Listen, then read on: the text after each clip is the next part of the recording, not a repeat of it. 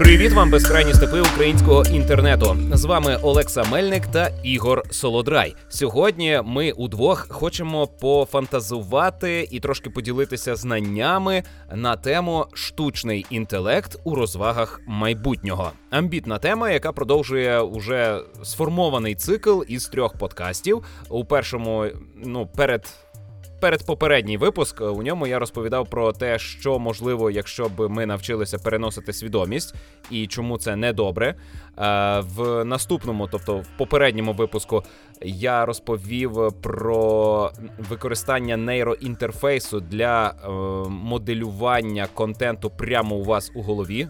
Правильно я роблю визначення, так? Так, ну ти щось таке розповідав. Та-та. І зараз ми хочемо поговорити про, е, мені здається, логічно послідовну тему, яка витікає із двох попередніх про використання штучного інтелекту у сучасних розвагах та у розвагах майбутнього. Ігоре, привіт. Привіт. Е, Ігор, якщо ви не в курсі, якщо ви лише ось е, зараз підключилися до вмістожера. Е, це е, айтішник успішний, з який е, вже неодноразово приходив сюди і е, сподіваюся. Закріпиться тут надовго. Ми будемо сьогодні говорити він з позиції людини, яка розбирається в ІТ, а я з позиції людини, яка відчуває людей. Тобто я говоритиму про м'ясне і духовне, а він говоритиме про матеріальне і цифрове. Мені зразу хочеться такий дисклеймер зробити, що я не займаюся в професійному житті штучним інтелектом, просто як. Е, ну, ну IT, ти ж з комп'ютером трохи... працюєш. Так, то... Я працюю з комп'ютером, і я трошки ближче до цього, і я там чимось цікавився. там. Е, в університеті трошки це вивчав, і тому е, Ну, У мене є трохи інформації, але я не є компетентний прям детально все розказати. розумієш? Це це ти добре зауважив, бо сам вмістожер е, будується на таких засадах, що я не є експертом ні в чому, і ні про що із того, про що я говорю, нічого суттєвого не читав. Це лише відчуття. Е, це ну, філософія по суті. Можна так, так сказати. Нічим так. не підкріплені думки. Думки, які витікають лише із відчуттів. Це дуже суб'єктивна штука, яку треба перевіряти, яку треба піддавати критиці. Якщо вам потрібна об'єктивна інформація, то вам краще завітати на канал а, Клятий раціоналіст. Чув про такого? Так, чув, але не слухав.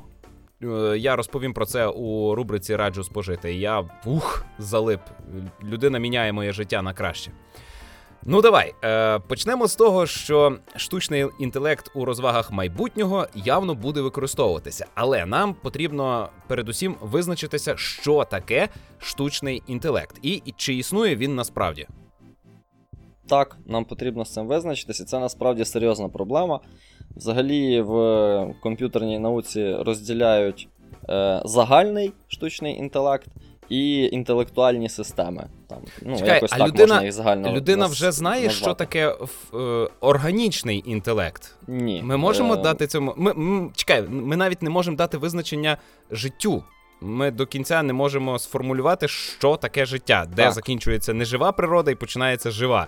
А тим більше ми не можемо е, визначити, що таке інтелект, тому що е, людина через дуже завищену самооцінку е, наділяє себе якимись надзвичайними властивостями. А насправді ми є такою самою частиною природи, як і інші тварини. Ну, ми і є тваринами, лише ми себе називаємо там вищими, так але ну, від того вищими ми не стаємо. Для цього є серйозна причина. Вона полягає в присутності такого явища, явище як свідомість. Ну, наскільки ми знаємо, ні ні в яких інших тварин цього. Е, Але це теж немає. дуже розмите поняття. Звичайно, свідомість. ну, це дуже складна штука і це загадка. Ну, тобто, ми досі не знаємо, як це працює. mm Ось. Якщо говорити про інтелект і і про штучний інтелект, про визначення його, то, як я вже сказав, розділяють інтелектуальні системи. Так, Це те, про що ви чуєте, коли ви чуєте там про машинне навчання, про нейронні мережі, Тобто, це зазвичай е, дуже ефективні і дуже спеціалізовані е, способи розпізнавання там, об'єктів, наприклад, на зображеннях, там, розпізнавання голосу. Ну, Тобто, е, якщо узагальнити, це е, системи, які знаходять е, якісь паттерни.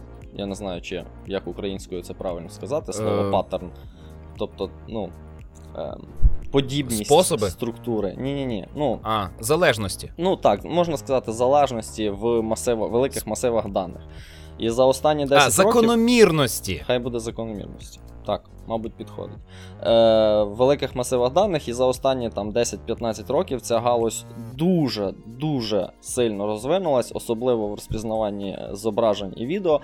Але навіть зараз, при тому, що у нас є величезні потужності, є дуже багато систем, які успішно експлуатують ці алгоритми, так, нейронних мереж і, і всього іншого. Ну там, наприклад, е, розпізнавання облич це взагалі зараз це вже вважаю, що тривіально. Тобто дуже багато хто вміє це робити. Е, Там розпізнавання голосу і перетворення там голосу в команди, наприклад. Так, всі користувались. Ну, не користувались, може, чули як мінімум. Там про Siri е, айфонівську, про Алексу Амазонівську і так далі. Ось, тобто, е, але навіть зараз, маючи оці е, потужні інструменти, е, говорити про інтелект е, загальний не доводиться, тому що. По суті, всі ці розпізнавальні системи це просто дуже складні статистичні функції, Я тебе про які ми не знаємо, як вони точно працюють. Ось. Я, точніше, напевно, ми тут нічого не з'ясуємо, але е, пропоную поміркувати про таке. Е, працівник каси. Угу. Це людина явно з інтелектом. У нього точно є свідомість. Але те, що він робить, не є вищою інтелектуальною діяльністю, і з цим може впоратися нейромережа, з цим може впоратися простий алгоритм. Е, Тобто, ні, е, алгоритмізація. Якщо вашу роботу можна як-небудь алгоритмізувати, то очевидно е, ваша діяльність не є інтелектуальною. І значить, е, я б сказав, ти трохи завищуєш визначення інтелекту. Все-таки, е, якби там я, роботу я, касира я намагаюся і постійно роботу. принизити людей. От, от це моя проблема. Якби, е, якби роботу, яку виконує касир, або там роботу, яку виконує працівник Макдональдса, можна було легко і швидко і ефективно автоматизувати, це б вже дуже давно було зроблено. Але ж Тобто, є супермаркети якраз- з якраз- касами самообслуговування. Е, Це вже я може зразу перейду трохи до спекуляції, але от на мою особисту думку, є от така ідея, що е, свідомість потрібна для того, щоб виправляти помилки. Тобто, ну, Мгм. наприклад, коли ти водиш автомобіль, в тебе більшість рухів вони механічні. Тобто ти навіть. Е, Ну, якщо ти це робиш е, досить багато, так, там тисячі годин ти наїздив в автомобілі, то там е, ти все робиш автоматично. Ти автоматично там реагуєш на знаки і там е, їхати швидше, їхати повільніше, пригальмувати, повернути. Ти про це вже не думаєш. Твій мозок. В твоєму, в твоєму мозку вже є е, сформовані структури, які вміють керувати Алгоритми. автомобілем. Так. І свідомість вмикається в момент, коли щось іде не так. Ось. Тобто там, не знаю, вибігла людина на, на дорогу, тоді ти її помічаєш, і тоді ти е, реагуєш. І то навіть, навіть в цьому Ну так, випадку е, Навіть це більше людина, рефлекс. яка. е, Навіть людина, яка довела себе до автоматизму е, у мисленні, вона, е, коли стається нестандартна ситуація, вона вимикається і зупиняється. Те саме відбувається і з машиною. Якщо у неї немає алгоритму на таку ситуацію, то машина або збоїть, або припиняє діяльність, поки становище не повернеться до звичного е, стану. Ну от, і виходячи з цієї думки, що свідомість це е, механізм, який виправляє помилки, то е, сучасні е, системи штучного інтелекту, так, і, ну, можна туди віднести все те, що я говорив про розпізнавання, е, в них немає такого механізму. Якщо е, ти навчив умовну нейронку розпізнавати котиків на зображенні, і е, частину зображень вона неправильно розпізнала, е, ти можеш це виправити тільки е, втрутив, втрутившись в. Ну, Додавши трошки додавши свідомості. інформації або там. Е, перетренувавши її і так далі. Ну, тобто але вона не може сама себе виправити. Це саме відбувається з людською істотою, коли вона проходить процес навчання. Так. Вона примітивна, доволі тваринна. Я кажу, спостерігаючи за власною донькою. Вона дуже тваринна з малку. Вона поводиться як звірина. І весь процес взаємодії із старшими допомагає їй навчитися е, якось інакше взаємодіяти зі світом та людьми, які населяють цей світ. І е, з цього я роблю висновок, що може нейромережі просто зараз в періоді немовлят інтелектуальних. Напевно. А з часом взаємодії з е, розумними людьми вони навчаться, і тоді можна буде казати, що вони інтелектуальні. Не знаю. Я не можу так сказати, тому що. Е, ну, це як. Ми, Проблема в тому, що ми досі до кінця не розуміємо, що, не розуміємо, що таке загальний інтелект. Що це в принципі означає. Тому що яка б Загальний не була. лише в антропоморфному е, вимірі. Тому що... Ні, ну ну навіть навіть абстрактно. От що означає інтелект? Коли Абстрактно інтелект не може коли існувати інтелект. Е, Він що... цілком ну, об'єктивно суб'єктивний. Він об'єктивно існує, але виключно суб'єктивно е, наявний в одиниці, е, ти, яка ти, може синтезувати цей інтелект. Мабуть, ти змішав інтелект з мозком, ні? Щойно. А а є відмінності? Ні, ну от про ну, це і а, мова, а що що, що нема нема визначення. Ну, Тобто мозок це що? Це орган в тебе в організмі, так? І в uh-huh. нього є якась функція, які він виконує, і е, те, як він проявляє себе, так, е, ми. Е, ну, Частина того, що він робить, ми кажемо, що ось це інтелект. Так? так? Тому що ж мозок керує багато чим, наприклад, там, іншими твоїми органами, і ти про це не знаєш навіть. Ти про це не ну, не знаєш свідомо, так? Ти ти, не uh ти не кажеш, що в там, не знаю, в печінці треба збільшити кількість якогось ферменту, так? так. Е, Ось.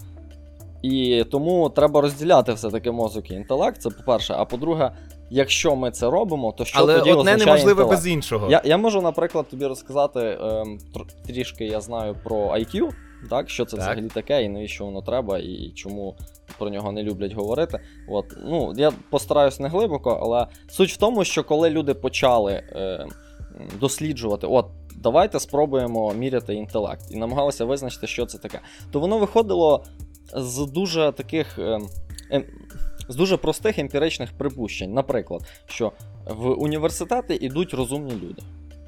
Тобто люди, у яких інтелект більший, вони зазвичай йдуть в університет і закінчують. Ну це певною мірою правда, Там але вчені, не до кінця. У вчених, мабуть, інтелект більший, ніж у невчених. Ну, у вчених я маю на увазі там докторів наук і так далі. Ось. І виходячи з цього припущення, почали міряти, як люди. Е, ну, Наскільки успішні люди у школах, університетах, і вже виходячи звідси, продовжували свої дослідження. Тобто, все починається з припущення, що е, є види діяльності, у яких цей, цей інтелект проявляється. Ось. Якось так. Угу. Але що воно таке? Е, чітко сказати, що тут інтелект, а тут не інтелект, це складно. Але наскільки мені відомо, е, рівень інтелекту ніяк не позначається на успішності, тому що люди, які мають найвищий рівень інтелекту за тестами, е, які вимірюють цей рівень інтелекту, е, доволі бідно живуть. Не всі. Ну, тобто, це дивись, це це, це знаєш, це як передбачувальна е, е, як сказати, потужність якогось феномену. так? Е, Взагалі я бачив статистику на цю тему, і е, IQ на другому місці, наскільки я пам'ятаю. Угу. Тобто, Ні, ну, що це, люблю, диви, наприклад... що, диви, що це означає? Це означає, що якщо у тебе високий IQ, то імовірність того, що ти досягнеш там якогось економічного успіху, наприклад, так, чи соціального успіху угу. в житті, більша. Це це ніяких гарантій не так. дає. Це просто збільшує твої шанси. Але якщо ти лінива срака, то нічого тобі не допоможе. не вийде. так. Це правильно. Я хотів е, сказати, що от е, з власного досвіду, е, колись ми проходили е, тести з моєю мамою на інтелект, і у неї е, рівень IQ вищий, ніж у мене. Uh-huh. І в мене взагалі я потім ще повторно в старшому віці проходив, і е, завжди посередній бал. І Мене це в принципі переконало е, в тому, що от я от такий і є, і е, нічого в цьому страшного нема. Тому що моя мама, у якої інтелект вищий, працює руками, а я працюю головою і угу. можу заробляти і годувати сім'ю. Тому ну якось так. Ось і рівень інтелекту нічого насправді не визначає. Це лише м, означає, що з якимись зада- задачами ти будеш поратися довше, ніж інші, але все одно впораєшся. Ну, тобто, е, комп'ютер з нижчою частотою. Так. Так, я з тобою згоден. Ну, взагалі, ось, е, якщо говорити про той IQ, який міряється, то сходяться до того, що по суті це єдиний параметр, який зводиться до якогось фізіологічного явища. Тобто, ну, умовно кажучи, це буде дуже неточно і дуже некомпетентно, але умовно кажучи, це там швидкість передавання сигналу в нейрон, в нейроні. Uh-huh. Ось. І зазвичай, що показує, що людина, в якої високий IQ, вона просто може швидше навчитися вирішувати якусь задачу, але це не означає, що вона цю задачу буде виконувати краще, ніж людина з меншим IQ. Ну, от такі є е, результати досліджень деяких. Ось. Е, ну, ми трохи цей підійшли. Вернімося до визначення так. штучного інтелекту. Так от, якщо ми про звичайний інтелект, як ну, як явище, не можемо чітко визначити, то як можна сказати, є штучний інтелект чи нема? Тому що оці всі системи розпізнавання, про які я згадував, їх часто називають штучним інтелектом. Хоча, на мою думку, це ну, такий. Е, просто, знаєш, е, buzzword є таке слово, тобто це гучне слово, яке добре продається. Ось. Угу. Е, Я е, читав цікаву книжку, яка називається. Ні, не читав, я її, здається, слухав. Е, Називається Super Intelligence. Ось. Mm-hmm. І це була книжка на тему, що е, так, що станеться, якщо раптом нам вдасться створити штучний інтелект в комп'ютері, який буде на рівні з людиною, і при цьому зможе покращувати себе. Дивись. Ось. Ну і там ми... там всякі різні сценарії розглядаються. Ну, тобто, це такий апокаліптичний ага, погляд на цю, на цю проблему. Так, так. Я хотів щось сказати. Ми постійно, е, коли міркуємо про е, створення штучного інтелекту, от в популярній культурі, наприклад, ми вбачаємо його все одно антропоморфним. Але він у принципі не може бути антропоморфним, тому що формується не на засадах е, гормонального фону. Він не залежить від е, болю, страждань і пристрасті. Це зовсім інший принцип мислення. Це все одно, що зустріти інопланетянина, причому ми його створюємо самостійно. Ми створюємо е, розумну систему, яка може вчитися і може е, створювати образи та якісь ідеї. Ну, ми хочемо, щоб воно створювало ідеї, щоб воно приймало рішення за нас, і е, ми могли би це використовувати. А оскільки воно не е, страждає, е, то йому не треба платити. Так? Це не є експлуатація розумної істоти, це експлуатація розумної машини. На неї не поширюються права людей. Але разом з тим вона мала би з нами вести діалог на рівних і розуміти нас та дбати про нас. Але ми постійно у фантастиці створюємо е, такий образ штучного інтелекту як е, Бога, як істоти, яка раптом усвідомлює себе всемогутньою і, і може нас знищити. Чому так відбувається? Чому ми лякаємо самі себе? штучним інтелектом. Хоча насправді не бачу ніяких передумов, щоб він реально заволодів світом і нам чимось загрожував. Можу, Який в цьому сенс? Можу спробувати пояснити. Ну, по-перше, люди в принципі схильні до апокаліптичних сценаріїв, і, і там, що ось ось зараз буде срака, ось, а вона зазвичай не настає. От, А це природньо, тому що, е, як сказати, ти більше більше боїшся поганого, ніж е, хочеш хорошого. Тому що найгірше, що може статися, це ти помреш.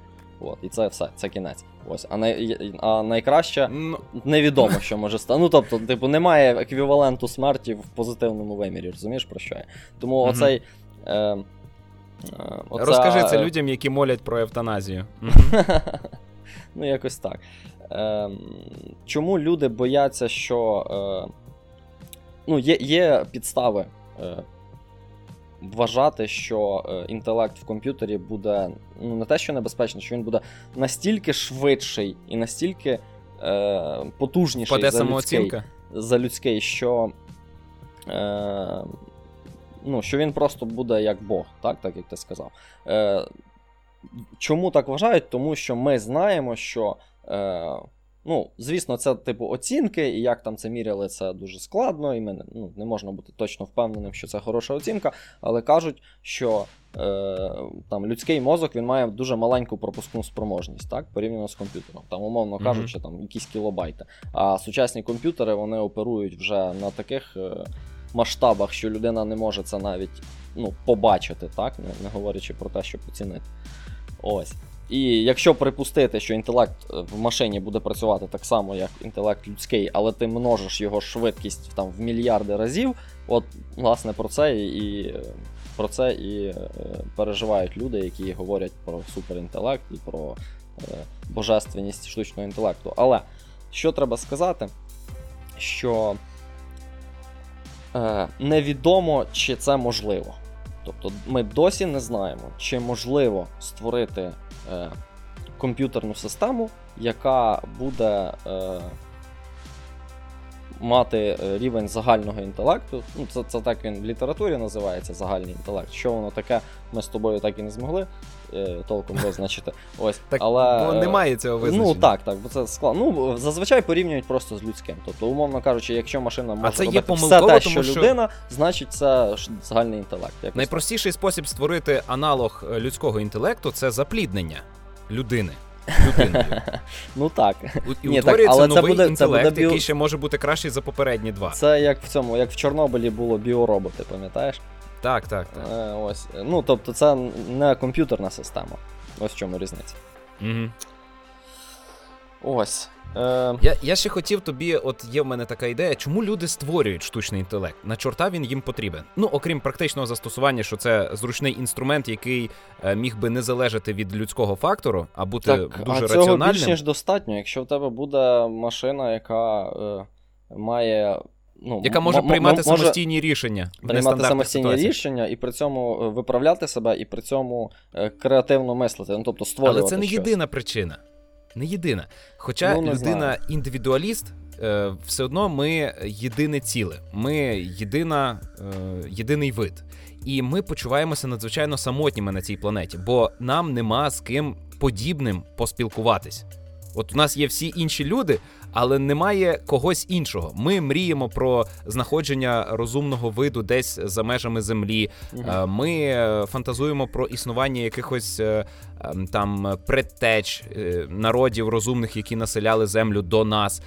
Ми з зацікавленням спостерігаємо за минулим, де неандертальці тусувалися з кроманьйонцями. Тобто одночасно на землі існувало два розумні види, і один поглинув чи знищив інший. Е, І ми створюємо штучний інтелект, бо це єдиний справжній спосіб, за допомогою якого ми можемо позбутися самотності. Колись ми створили е, з цих же міркувань Бога. Ми винайшли концепцію Бога, аби е, почуватися не самотніми, аби постійно відчувати, що за нами хтось спостерігає, аби відчувати е, батька. А штучний інтелект може стати другом. І ми його, хоч і боїмося, але створюємо для того, аби не бути такими е, космічно самотніми. Ми навіть е, любимо Лавкрафта через те, що він постійно пропонує нам ідею приходження, е, ідею приходу якоїсь істоти несусвітньої, але е, все одно це нам дасть зрозуміти, що ми у всесвіті не самотні, бо ми готові вірити навіть в існування чудовиськ.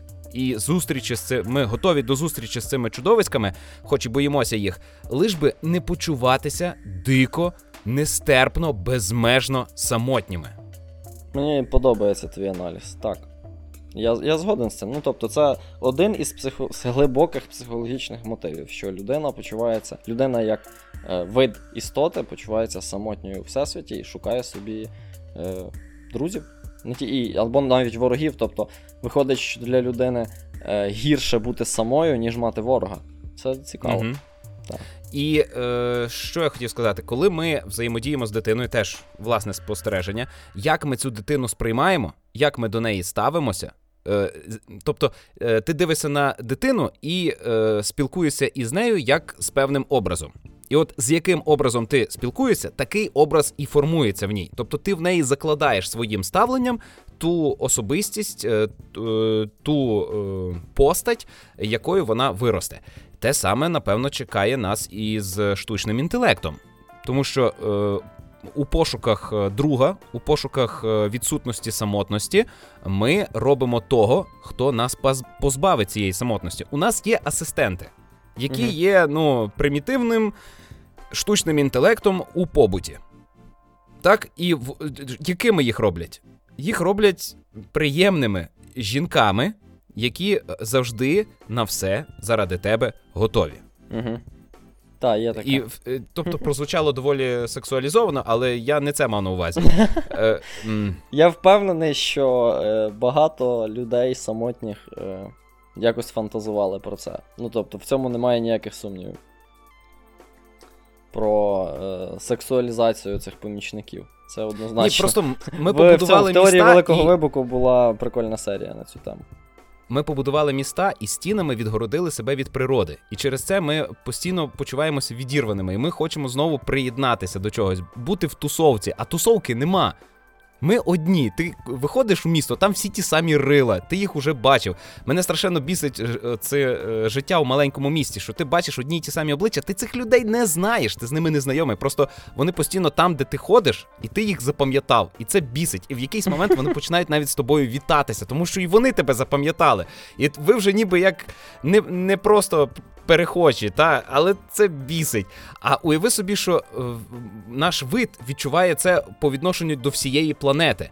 Угу. Хоч ми там і воюємо, взаємодіємо, е, фантазуємо, влаштовуємо якісь тусовки, фестивалі, е, якось е, бурхливо е, зображаємо життя на цій планеті, але ми все одно самотні. Як би ми не утворювали сім'ї, альянси, е, якісь соціальні групи, ми все одно самотні. І от оце глобальне почуття самотності нам подарує друга у особі високоінтелектуальної системи, яка, напевно, буде не на одному комп'ютері, а взагалі по всьому світу і використовуватиме е, інтернет. Олексо, мені здається, ми трохи відійшли е, від основної Зовсім. теми. Ми так? зовсім, та, Почали там на якусь філософію говорити, а хотіли говорити про розваги, так? Так, Ем. давай тоді з визначенням ми визначилися, що визначити нічого неможливо. Ну, це не те, що неможливо, це дуже Поки складно. У нас є приблизне уявлення про те, що ж воно таке, той інтелект. І для Ось. чого потрібен. Так. А які існують реальні способи застосування? От ми багато говорили про те, що у відеоіграх тупий штучний інтелект. Ну, в відеоіграх. Е, перше, що треба сказати, що в відеоіграх ти не хочеш е, хороший штучний інтелект.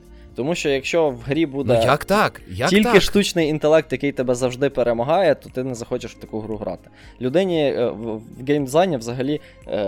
В тебе, є оця ідея балансу, що людина, яка грає, вона з одного боку повинна відчувати, що їй складно, але при цьому перемагати. І тоді це от найбільш, е, найбільш винагороджує. Е, Це найбільш приємно, що людині здається, що от-от зараз вона програє, але от завдяки її рішенню вона перемогла. От. І тому в таких іграх, як, наприклад, е, та ж цивілізація, так, чи щось в такому роді, там, де як ти граєш один проти штучного інтелекту, так, е, якщо зробити штучний інтелект занадто складний, то ніхто не буде в цю гру просто грати. Мгм. От, тому в цього є якби причина ну, by design, чи як сказати. Але бачиш, е, люди, я, я, думаю, ми зачепимо цю тему, так, що от недавно перемогли там в Старкрафті, в Доті були там е, ці. Е, Ну, розробки інтелектуальної системи, яка перемогла там професійну команду. Ось. Е, Е, чекай, ще об- обіграли в Го. В, Го- ну, в. Го це давненько вже було, це вже кілька років пройшло. В шахи цього- це само це собою. Ж вони, якщо я не помиляюсь, цю якраз систему, що перемогла в Go, вони її розвивають до інших ігор. Угу.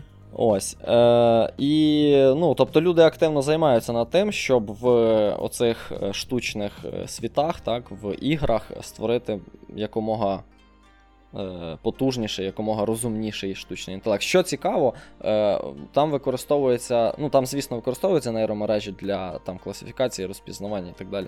Е, але основна сила цих оцього AlphaGo, здається, так він називається, в тому, що він вчиться з досвіду. Тобто те, як він навчився грати, він навчився грати від того, що він грав сам з собою мільйони-мільйони разів. Ось. Ну, Е, власне, він як на і має відбуватися з інтелектом в розумінні людини. Ось. І це якби уже трохи ближче до е, людського способу навчання, а не і так, як нейромережі працюють. Але у людини є мотивація. Ну, Так. наприклад, спортсмен, який іде на арену чи на стадіон, і йому його дівчина показує цицьки і каже: Я тобі дам ще більше, якщо ти виграєш у цьому матчі. Він буде гризти землю, він буде орати те поле. Він там викорчує все, що можливо, переверне усіх спортсменів і здобуде перемогу, тому що його чекає мотивація. А як можна мотивувати штучний інтелект? У Дуже нього про- немає геніталій. Дивись, я тобі розкажу. Ти просто пишеш функцію мотивація, яка дає позитивний сигнал, і якщо він. Е, ну, і, і ти ставиш завдання інтелекту накопичити цей сигнал якомога більше. Все. М, це працює так само, як і Ну, як бачиш, потяг у людини? Ну, не знаю, чи це працює так само, точно ні, тому що немає гормонів і немає е, жаги розмножуватись. Ось, але ти можеш е, дуже ефективно симулювати оцей процес винагороди. І, Ясно. власне, в оцих системах так і роблять. Добре, ми говоримо про використання штучного інтелекту у відеоіграх як е, ну, дух, як е, воля для ігрових персонажів. Угу. А що ми можемо сказати про використання е, інтелектуальних систем для створення контенту? Це хтось якось е, Я тут, я тут згадав, е, ну от ми перед подкастом трішки говорили, про що ми будемо говорити, і я згадав дуже цікавий е, проект. Е, Значить, що зробив якийсь там собі інженер вдома на колінці? Значить, він взяв е, одну із цих готових е, систем так, так званого глибокого навчання, Deep Learning. Е, Що це взагалі таке? Це по суті дуже великі нейромережі, які ти запускаєш на багатьох комп'ютерах, і вони потужніші за рахунок того, що вони дуже великі. Це, в принципі, все, що треба знати. Е, Значить, що він зробив? Він навчив нейромережу. Е, Ти е, даєш. Ну, окей, не так. Він зробив систему, якій ти даєш зображення якоїсь людини, і вона цій людині домальовує цицьки. Ага, бачив. І це так це так кумедно, тому що Точніше, вона це вона не інколи робить... домальовує цицьки, вона е, малює цю людину без одягу. Вона, Ну, вона- припускає, вона як ця людина могла би. Так, так, вона намагається зробити людину голою, але, Але інколи працює тільки з жінками. працює тільки з жінками. Ну, очевидно, тому що він жінок туди згодував в основному. Ну, мається на увазі е, датасет, тобто, ну. Е, Множину даних, яку він влив, там в основному були жінки, скоріш за все. Ме- Ось. Мене раптом охопила одна ідея. Слухай, е, люди, спостерігаючи за тим, що творять нейромережі, дуже захоплюються. Вони вважають захоплюються і лякаються. О Боже, яке воно розумне, яке воно е, схоже на людину. Але я згадав, що колись якось е, ми йшли. Е, це було рання осінь, це початок е, сесії був. Е, Ми йшли до гуртожитка і говорили про те, що бачили якусь там документалку, як е, страус, як страусів обдурюють, що береш швабру, прикладаєш до сраки людської, і все. Страус-самець бачить страусиху, тому що для нього цей силует дуже схожий на страусиху. Наскільки вони примітивні? Ми йшли, йшли і з цього насміхалися. Але поки ми проходили, я краєм ока помітив е, ялинку е, вбрану по новорічному. І мені вже стало зовсім по різдвяному. Хоча це був початок осені, тепло, ми в футболках йшли. І я відчув, що десь тут поруч гірлянди мають бути, скоро свято, запахло мандаринами. А це насправді хтось із вікна гуртожитку викинув сміття, і от там туалетний папір, е, якісь рештки їжі, це все о- о- о- засіяло ялинку. І я зрозумів, що я тут насміхався зі страуса, який так легко е, обманюється образом, а сам, сам. Вважаючи себе високоінтелектуальною істотою, взяв і повівся на образ. І я вже перенісся е, розумово в е, різдвяний настрій. Я вже відчув цей настрій. Мені захотілося мандарин, олів'є і того всього, всього, що зазвичай в зимовий період люди на свята їдять.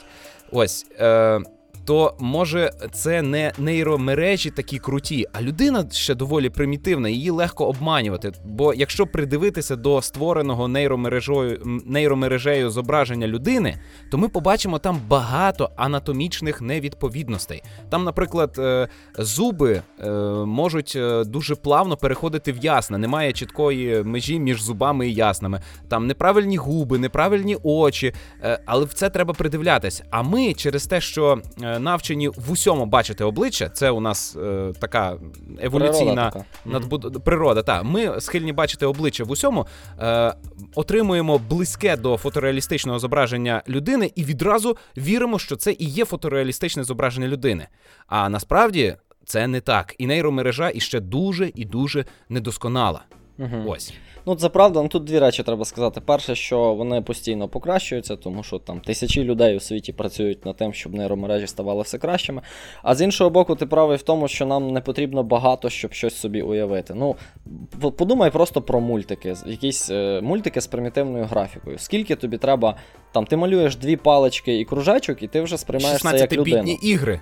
Так, ну тобто сюжетами. Тобі не потрібно багато, щоб е, дозволити е, уяві людини розвинути оцей там трикутничок з квадратиком, розвинути це в якусь прям цілу історію і уявляти собі це. І з одного боку, це е, так як ти сказав, що ми як ті страуси, так нас не так складно вразити. А з іншого боку, це добре, тому що це дозволяє дуже легко передавати якісь глибокі ідеї, тому що тобі не треба детально намалювати людину, щоб сказати, ось це людина, яка зробила ось це. Ти просто кажеш, ось була така людина, і ти собі зразу робиш е, образ просто від цього одного слова. І Це я, круто. Я, я ще згадав, була історія, як е, хтось пограбував супермаркет, а фоторобот намалювала дитина. І це був е, ну не фоторобот, це був скетч.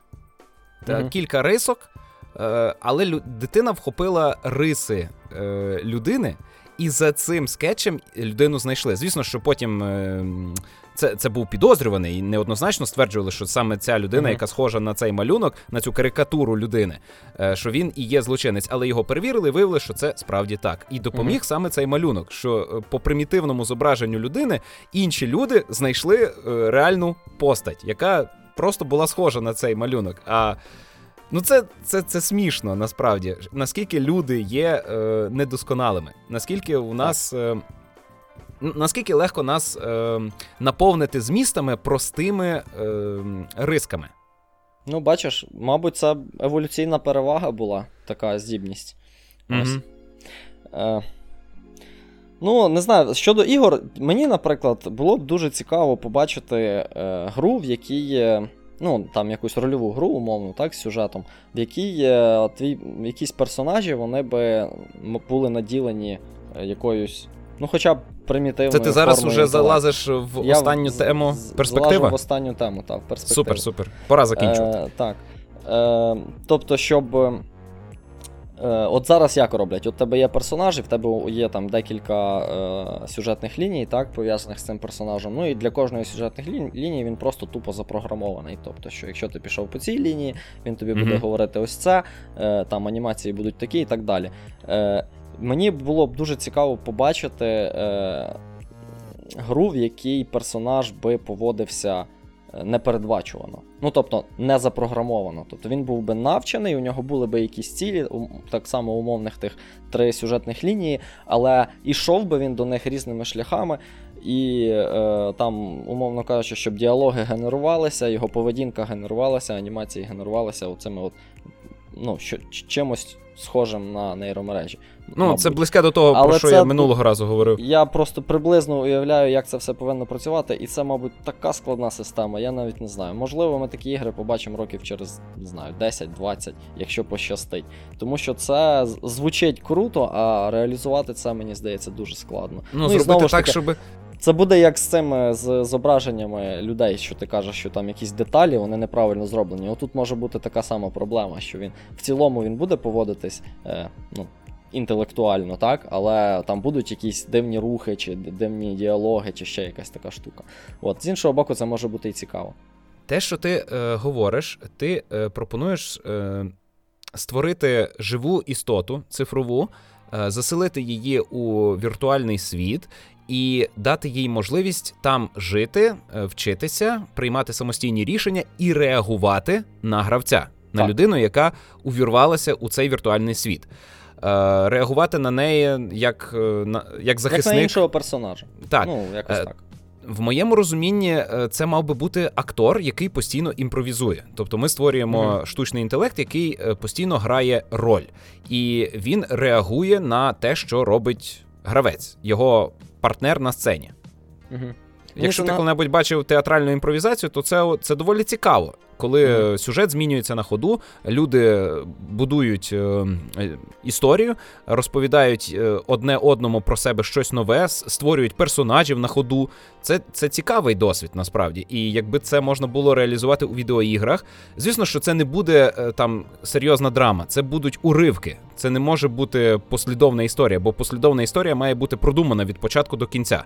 А якщо вона формується на ходу, вона такою не буде. Але Мгм. це, це пригода, як і в реальному житті. З тобою стається коротка історія, яку ти потім можеш переказати. Вона не завжди має хороший початок, хороший кінець, але сам процес, поки ти здобуваєш досвід у цій історії, це класно. У нас є такі ігри, як е, No Man's Sky, де все процедурно згенероване. І якби в No Man's Sky був загадковий е, дослідник, який там просто живе. Слухай, це, по-моєму, е, зараз е, Шон Мюррей мене послухає, і в наступному оновленні вони ж казали, що Beyond не останнє оновлення.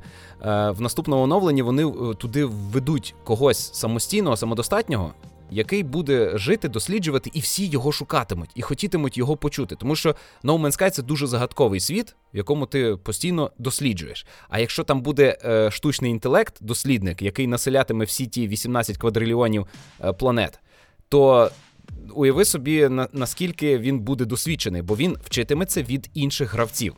Угу. Він набиратиметься у них досвіду, і вони йому щось розповідатимуть. До, до речі, е, дайте штучному інтелекту можливість вивчати інопланетні мови, як у грі є. Ти, коли спілкуєшся з інопланетянами, вони тобі можуть одне слово продати. Угу.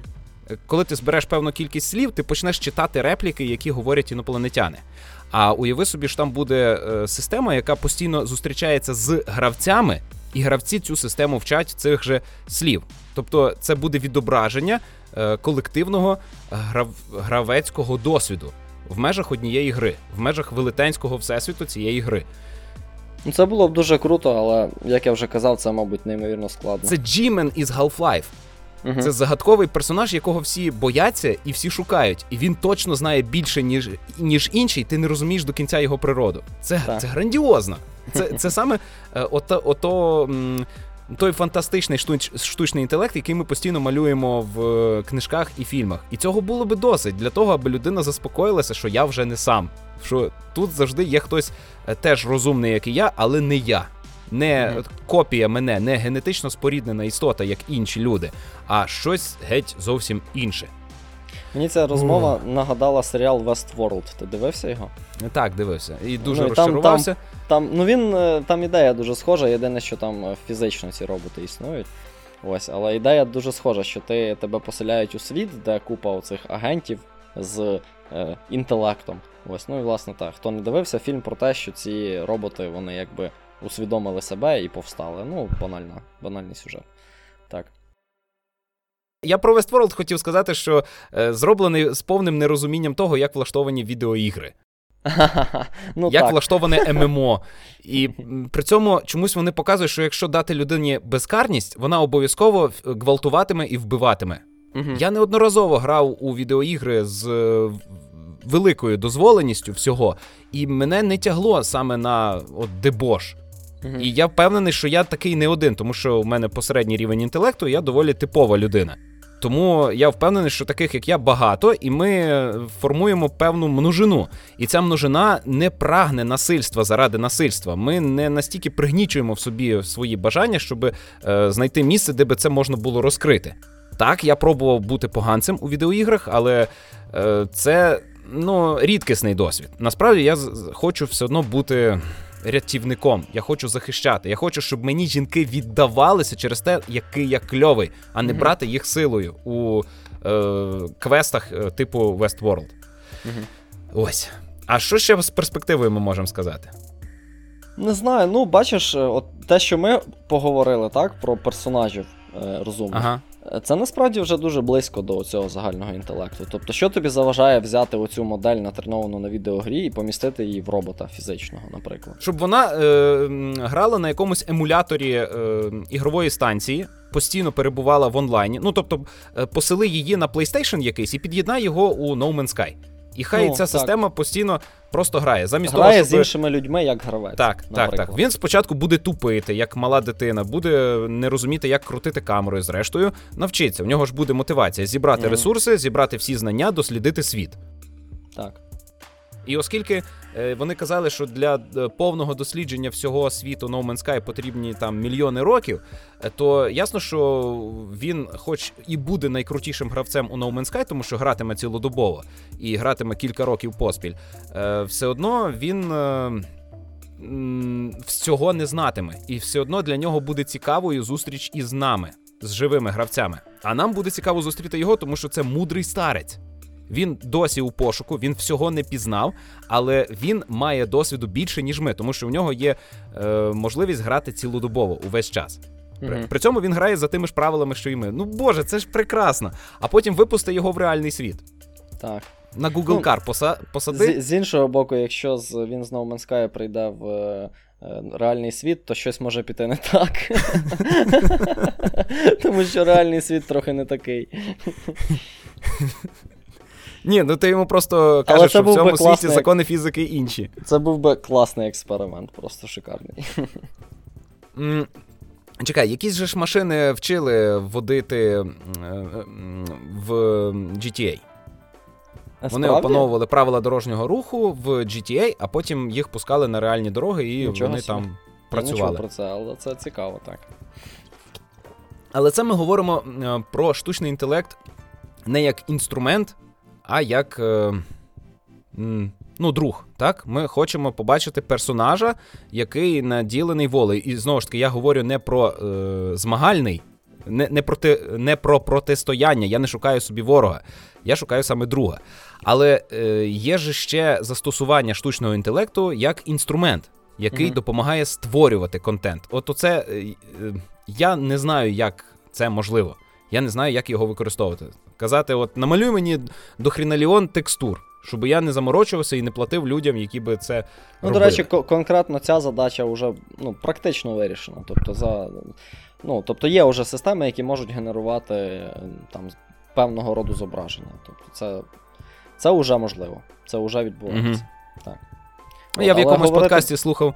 Е, художницю, яка казала, що вона вмикає е, генератор на основі нейромережі, той видає їй кілька варіантів е, за заданими параметрами. Вона вибирає кращий і вже з ним працює, е, бере за основу як пейзаж, так, от uh-huh. краєвид, якісь гори. От намалюй мені гори і водоспад. І воно там намалювало. Вона взяла, додала туди деталей, наклала персонажів, все готове зображення, концепт-арт і пішло в розробку. Це, до речі, вона...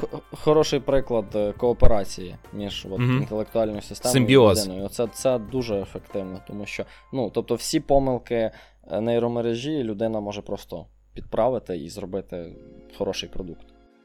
Угу і допомогти нейромережі ще підівчитися. Так, так, звичайно. Добре. Е, Думаю, що ми закинули нормально так ідей. Е, Якщо якщо хтось краще в цьому розуміється, ви завжди можете прийти і поділитися тут досвідом. Це буде корисно всім. А, Пора перейти до рубрики Раджу спожити. У тебе Окей. є що порадити? У мене є е, два два пункти. Окей, то я тоді теж обмежуся двома пунктами. Добре. Хто перший? Е, в тебе відеоігри є? Ні. Е, і в мене теж. Ну тоді я. Значить, е, сходив з сім'єю на Дора Загублене місто.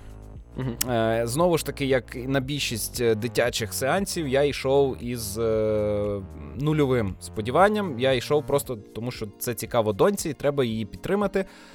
І це спосіб провести час разом і не дуже нудний. Але виявилося, що що ну, хороше кіно.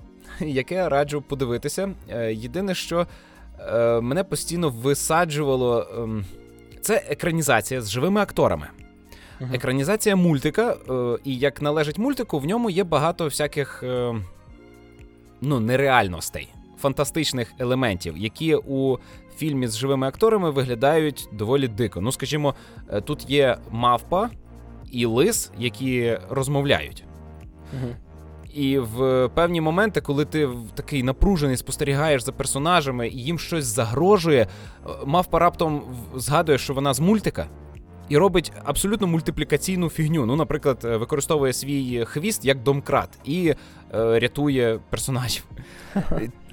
І коли такі речі відбуваються, ти розумієш, що тебе обманули. Тобі показали фокус. І ти не чекав, що е, буде така хитрість. Це це дуже е, Цікаве відчуття. От е, кіно непередбачуване, несподіване. Е, в якісь моменти тобі кажуть, ну це все фантазія, це все відбувається в голові у героїні. У неї такий розлад. І там дійсно показує, що е, Дора виростала у хащах, десь у Південній Америці з батьками-професорами, і вона сильно відстає в емоційному інтелекті. Тобто вона багато читала, вона е, ерудована, але вона не має досвіду взаємодії із однолітками. І вона е, неприродньо життєрадісна. у мультику це виглядає прикольно, тому що вона життєрадісна до дітей, які дивляться цей мультик, і вона з ними постійно взаємодіє. Ти коли-небудь бачив мультик е, Дора Мандрівниця? Е, я, здається, бачив якісь комікси на цю тему чи щось таке. Ну, Дора це мультик, е, в якому мексиканська чи якась латиноамериканська дівчинка ходить по цікавих місцях планети, по джунглях, розповідає цікаве про тварин, про історію, вчить дітей слів і каже: повтори це слово і чекає mm-hmm. там секунду-дві, щоб дитина, яка дивиться мультик, це слово повторила. Це інтерактивні мультики. Хоча насправді дитина ні на що не впливає. Але от е- у фільмі є епізод, де е, персонажі е, вживають дещо психоделічне, і все довкола стає мультиплікацією. І я після кіно прийшов додому, і дитина захотіла знову дивитися мультики про Дору. Я сиджу, дивлюся мультик про Дору і розумію, що за лором цього світу це все наркоприхід. Персонажів накрило. І і вони бачать е, галюцинації, які от такі яскраві мультики. І ми з донькою е, гралися е, в Дору. Ну, там кажуть: візьми в руки штурвал.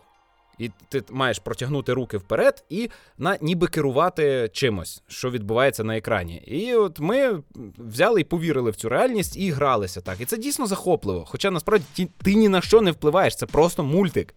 Ось. І в кіно теж використовується звернення до глядача.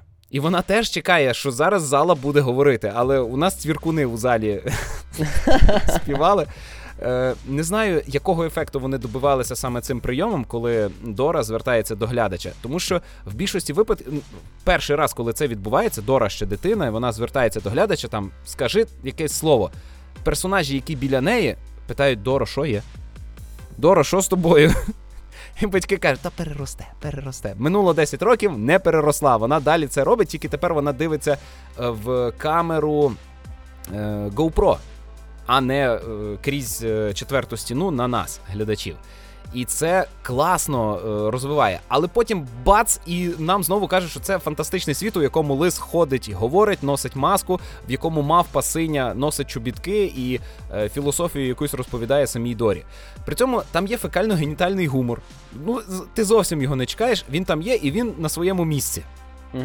В, в ньому є е, епізод, де Дора приїжджає в Сполучені Штати і намагається там, здається, один день вона провела у школі чи тиждень. І там показано, наскільки наше суспільство е, за, замкнуте на собі, наскільки ми е, стали ізольовані в, один, в одиниці. Ми не привітні, ми не хочемо взаємодіяти, тоді як е, в цьому великий е, конструктив у саме у взаємодії. Бо єдина е, справжня форма взаємодії це співпраця. Бо всі інші форми вони нищівні. Вони ведуть до розладу і до застою. Або взагалі до руйнування вже створеного. І от Дора, вона саме така е, істота, яка наділена позитивом і постійно шукає друзів. Це звучить ванільно, звучить неприємно, але е, така форма поведінки вона раціональна вона справді раціональна. І якби всі були такими ж привітними, е, життєрадісними, у нас було б менше вбивств, зґвалтувань, війн е, і і всього поганого, що ми створюємо. Якби ми не були такими буками, якими ми є. І це у фільмі показано в коротенькому епізоді. Це лише частина фільму, це частина ідей, які транслює цей фільм. Е, Він е, містить пісні. І ці пісні завжди висаджують теж, тому що е, Дора, е, навіть е, там хтось хотів покакати, вона допомагає покакати піснею. Ну, Мені знаєш, що от ти ти розповідаєш, мені не дуже зрозуміло. Так фільм орієнтувався на дітей, чи чи все-таки на дорослих? Я, як, як це... і належить е, дитячим фільмам, він орієнтований на сім'ю.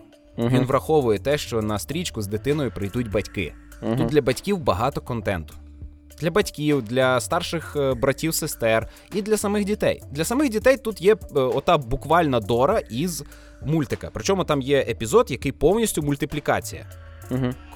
коли вони там надихались. Ось. Е- То ти, а так... рекомендуєш, так? Я рекомендую, так. Я е, Якусь частину фільму я сидів, опирався, а потім мене попустило, і я зрозумів, що мені стрічка подобається. І я ладний її рекомендувати. Це при тому, що е, я хотів сходити на хороших хлопців Сета Рогена, і хотів сходити на одного разу в Голлівуді Тарантіно, які вийшли в один день із е, Дорою. Але я мав можливість тільки на Дору сходити, і мені не прикро, що я ті два поки що не побачив, але ще сходжу. Угу. Ось. Що в тебе? Так, то ти тільки одну одиницю. назвав. Ну, я потім ще одну дам. А, ти так хочеш. Окей, перше, що я хочу порадити, це настільна гра Root. Ти грав її? Ні. Е, Коріння? Це Чи нова це гра. кіберпанк? Ні, ні, ні, це про звірят у лісі. М. Ось. Значить, е, це гра дуже класна. Я її зіграв тільки один раз, але я точно буду її грати ще. Е, Отже, це. Можна сказати, що це стратегія, але насправді ні, тому що там є три е, фракції. Е, Не три, чотири фракції, і кожна фракція має унікальну механіку е, набору очок. Тобто, за е, там, наприклад, є коти, і коти це ти граєш як стратегію. Тобі потрібно будувати будинки і збирати ресурси, і захоплювати території. А є, наприклад, єнот, то, то єнотом ти граєш як, як в рольову гру. Тобі треба там виконувати квести і там допомагати або не допомагати фракціям. Тобто, в такому. Ну, тобто, дуже цікава е, механіка. Тобто, в тебе чотири абсолютно різні е, персонажі, при цьому вони мешкають на одній території і взаємодіють між собою. Ну і там треба просто набрати очок. Е, я б сказав, що це все-таки більше стратегія, але гра чудова, е, всім рекомендую. Ось.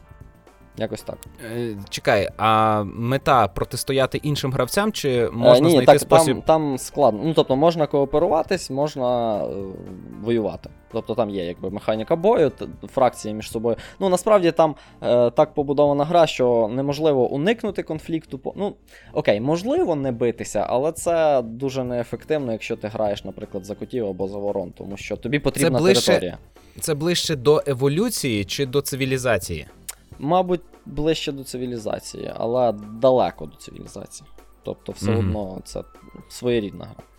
Ось. А що з е, артом?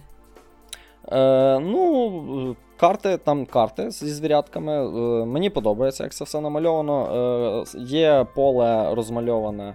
Там, типу, річка через нього проходить, воно теж гарно намальоване. І е, фішки дерев'яні різнокольорові, такі, ну просто однотонні.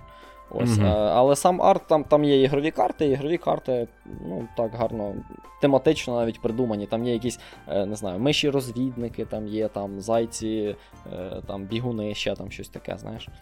Ось. Ну, е, мені, в мене таке враження, коли я грав цю гру, що е, е, розробники придумали класну механіку з оцими от чотирма різними ролями, і не могли придумати якийсь серйозний сеттинг, і тому вирішили зробити звірів у лісі. Але вийшло непогано.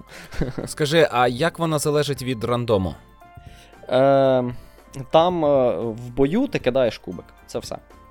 Угу. Ось. А, Е, ну тобто ти, ти повинен визначаєш в нападати. бою виз- свій успіх. Так, так, ти повинен. А оцінювати модифікатори, ризик. які би зменшували вплив успіху, є? Звичайно, так, там є карти Е, ігрові, які Вони ти можеш... прогресують? Е, ні, ні. Тобто Е, ну, ти ліпше тобто і не як? можеш взяти Ні, свій свої окей, модифікатори? е, Я неправильно сказав. Ти, там є е, предмети, які можна крафтити, ну, типу, створювати. Е, в, різ... в кожної фракції є різний спосіб створення. Окрім єнота, єнот може отримати предмети тільки внаслідок обміну з іншими фракціями, тобто йому теж треба. Ну. Е, треба співпрацювати з іншими. Ось, і е, деякі предмети вони ніби потужні, і для того, щоб їх створити, тобі потрібні там потрібно виконати якісь умови. Тобто, Але це сесійна так. гра. Один раз зіграли, Один наступного так. починаєте спочатку. так, так, так. Це просто сесійна гра. Ясно. Ну, дякую. Подивлюсь. Рут називається. Рут, так, Коріння. коріння. Тобто вони живуть е, в нижньому лісі. Е, чому в нижньому? Ну там я не знаю, бо чому воно так внизу. називається насправді. ну там ліс, просто ліс. Ага. Добре, тоді е, друге, що би хотів порадити я, третє взагалі у цій рубриці, це е, канал на Ютубі Клятий раціоналіст. І здається, коли я кажу клятий раціоналіст, я е, ретельно відтворюю інтонацію автора, якою він закінчує кожен свій ролик. Е, от клятий раціоналіст це саме те, чим займається він. Він е, привносить раціональність у все. Він роз'яснює наукові факти. Він бере е, якісь е, міти і розвічує їх. Він е, доносить просто якісь нові знання. Зокрема, він мене навчив, як правильно чистити зуби. Він мені пояснив, як обрати е, сонячні окуляри. Він мені пояснив, е, що е, моя нелюбов до засмаги абсолютно нормальна, і саме мій вибір правильний. А ті довбні, які ходять і лежать на пляжі, вони дійсно довбні. І це тепер науково підтверджена думка, і я ще більш впевнений у собі, що я правильно роблю, що не ходжу на море, озеро, річку і тощо. Е, І багато іншого він мені відкрив. Я продовжую його слухати, е, дивитися, е, чекаю з нетерпінням на нові мультики, і це приклад е, успішного україномовного каналу, який ще й науковий. Ну тобто, україномовний. Науковий раціональний канал. Угу. Не про політику, не про сміхуйочки, а про науку. І а, причому... як як він виглядає, ти казав мультики? Там графіка якась намальована? чи, чи... Мультики? Ну, Мені здавалося, що ти сказав, що. Мені здавалося, що ти сказав мультик, ні? Ні-ні, ні, не мультики. Ні, ні, я такого не казав. Він е, людина в кадрі. А, просто говорить. Але в нього хороший продакшн, е, хороша uh-huh. відеозйомка, він робить скетчі. Е, а, у нього є шикарна рубрика е, мракобісся. Mm, він бере якусь рубрика. тему е, про упередження, він розповідає про велеологію, розповідає про страх перед щепленнями і тому подібні речі. Він реальний клятий раціоналіст, і він е, все, що говорить, опирається на наукові методи. Коли він помиляється в чомусь, він випускає ролик, в якому пояснює, в чому була його помилка, е, і е, каже людям, що ви завжди повинні критично сприймати усе. У нього є навіть випуск про те, як правильно критично сприймати інформацію, як не приймати все на віру, як не бути християнином, а бути людиною освіченою. І е, він постійно постійно доносить оці речі. Це е, дуже корисний контент. Контент, який допомагає ставати кращим з кожним роликом. Угу. І при цьому він поданий легко, е, з гумором. Причому з гумором здорової людини. Ну що? Я рекомендую за, е, пошукати клятий раціоналіст. Ну а якщо ви лінива срака, то посилання на канал буде в описі до цього випуску. Так, дякую, треба подивитись так. Е, У мене, ну, я просто не дуже готувався, я просто намагався згадати, е, що ж я таке спожив, і я недавно закінчив слухати теж. Я я взагалі користуюся сервісом Audible, може хтось знає або не знає. Це Амазонівський, здається, сервіс аудіокниг. Ну там, звісно, в основному англійською все, але мені здається, що і російською можна знайти, якщо комусь треба. Української, напевно, там нема. Е, а книжка, яку я прослухав, називається Denial of Death тобто е, заперечення смерті. Вона насправді досить важка, і я не спішу її рекомендувати прям всім. Але якщо ви е, цікавитеся там психологією, так, і такими ну, філософією, мабуть, теж, то це класична література в певному сенсі, тому що їй вже років 50, і там, здається, якісь нагороди були в автора за цю книжку. Ось е, Тому раджу, вона досліджує питання буття. Тобто, ну, як сказати, там е, з, з точки зору е, психології і психотерапевтичних методів е, розглядається, е, за, як людина переносить свої, свій е, фундаментальний страх смерті на культуру, на свою поведінку і, і е, на теорії навіть наукові. Тобто це дуже цікава і складна книжка хто цікавиться. Науково-популярна, не художня. Е, Я б навіть. Ну, так, окей, так, науково-популярна. Ні, не художня точно. Ось. Угу. Е, Рекомендую тим, хто такими речами цікавиться. Ось. Хто не вірить в Бога, але страх у смерті хоче трошечки зменшити. Угу, Щось таке. Ясно. Ну тоді ми свою місію на сьогодні виконали, Ігоре. Так, цілу годину говорили. Я Мені залишається тільки подякувати тим е, небайдужим, які заносять е, грошви в проект в містожер. Е, це Ярослав Решетник, Яніс Вермінко, Сергій Скарбник, Двокрапка, Маркіян Войтів, Артем Погуляйко, Олександр Греков, Гліб Козуб, ось Ігор Солодрай, з яким ми балакали, Синюк Тарас, Іван Янковий та Ярослав Лісовський. Дякую усім і тобі окремо, Ігоре. Та, будь ласка. Запрошую З вами ще. Та з вами були Олекса Мельник та Ігор Солодрай. Хоча, здається, е, правильно казати спочатку ім'я гостя, а потім своє. Але оскільки ти хочеш бути на постійно, то ти, типу, як не гость, тому ми будемо зачитувати ім'я у. Е, Алфавітній послідовності. Okay. А Мельник стоїть раніше за Солодрай. Не, не парся, Олекса, я не проти. Е, значить, дякую всім, хто слухав. Якщо вам не байдужа творчість, якщо ви хочете більше отримувати цього контенту, то з вас трішечки натхнення, яке ви можете е, передати нам у вигляді лайка, е, коментарика, е, зірочки на iTunes. Там ще й можна залишити відгуки. Це дуже приємно, бо в iTunes там в мене здається тільки два відгуки. Ем, а ще ви можете стати патроном на Патреоні і заносити регулярно грошви і бути спонсором українського україномовного контенту, що доволі рідкісне явище. Але ми намагаємось це розвивати і піднімати. Бо хто як не ми, коли як не зараз. Так.